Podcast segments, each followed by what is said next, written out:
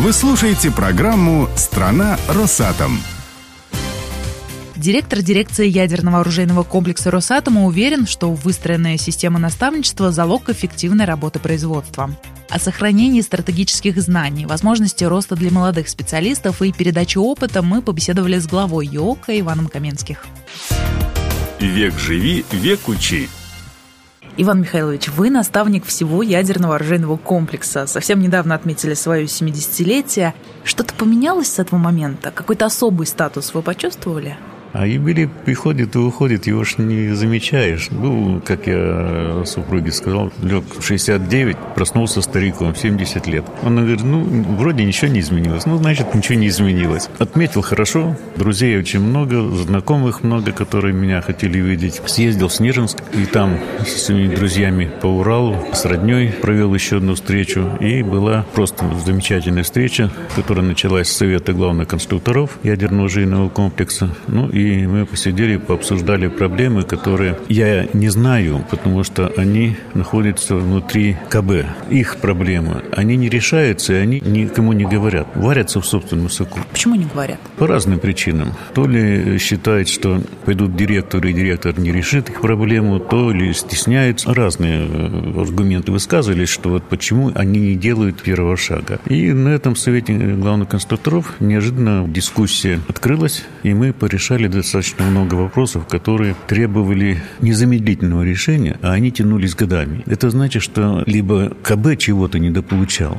либо институт чего-то недополучал от того, что главный конструктор не решил вовремя этой задачи. И это очень важный момент. И мы договорились на этом совете главных конструкторов, потому что такие встречи будем проводить чаще. И главное, что они должны готовить сами эти встречи, со своими проблемами выходить ко мне. Не я их вытаскивать, а наоборот, они должны сформулировать те проблемы, которые их беспокоят и которые необходимо решать на моем уровне. Еще один момент такой был просто интересным.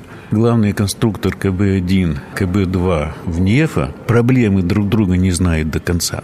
Они тоже не общаются, как решить совместно ту или иную задачу. Ровно такая же картинка и в Снежинске. Два главных конструктора очень мало общаются между собой по тем проблемам, которые ну, одинаковые для обоих КБ, а их надо решать вместе, и чтобы не дублировать работу. Вот такой был юбилей. Вы упомянули в НЕФ. А, насколько мне известно, перед исследователями центра, так же, как и перед всем ЙОКом, стоит задача работы над новыми гражданскими продуктами, а не только оборонка.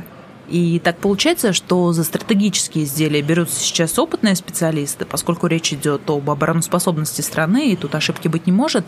Соответственно, молодые сотрудники занимаются прочей продукцией.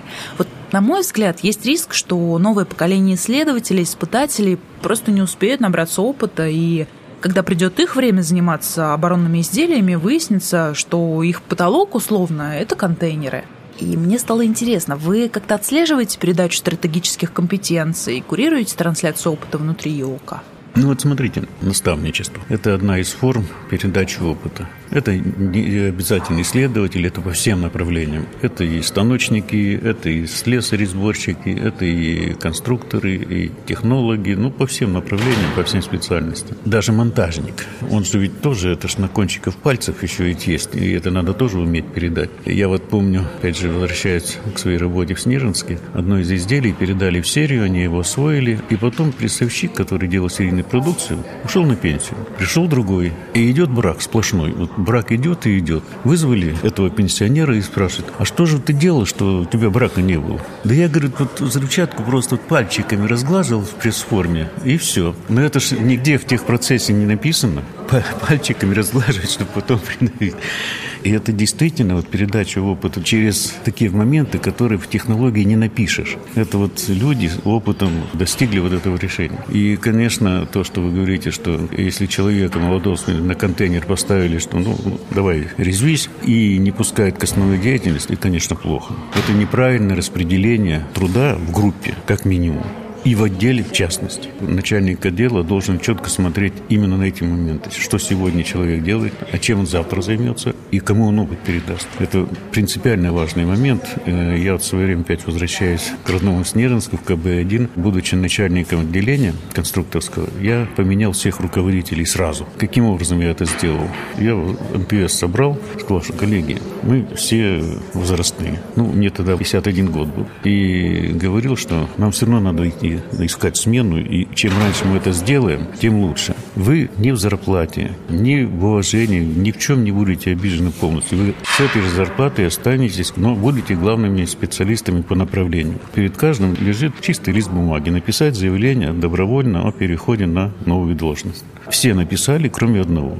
Я спрашиваю, Владимир Алексеевич, что случилось? Я непонятно рассказал. Я считаю, что я на этой должности лучше всех. Нет у меня такого человека, который меня заменит. Хорошо, говорю, я найду этого человека. Вы согласитесь э, пойти на предложенную должность? Подумал, подумал, говорит, ну, если найдете, тогда соглашусь. Вопрос был решен. Ну, чувствуется, человек уходил с обидой. Потом я пригласил его к себе в кабинет. Посидели, поговорили. Я ему прописал его полномочия и зону ответственности. Он успокоил успокоился, и никаких проблем больше не было. То есть таким вот путем проводил смену руководящего состава. Ну, потому что это сложный момент, и человек заслуженный, его выбросить просто из огромной, ну, просто это не по-человечески, и потом он носитель знаний. Вот это наставничество уже с другой стороны. То есть люди, заслуженные люди, не потеряв зарплате, не потеряв уважения, они начинают передавать не одному, а уже я ему ставлю цель. Если ты пятерых подготовишь, я тебе даю еще и премию за это. И это правильное решение, абсолютно. Я об этом всегда говорю. Наставничество – это золотая жила, которую надо пахать, пахать и пахать. Иван Михайлович, а у вас есть преемник, которому вы готовы передать весь свой опыт? Никак не могу создать скамейку запасных на свое кресло.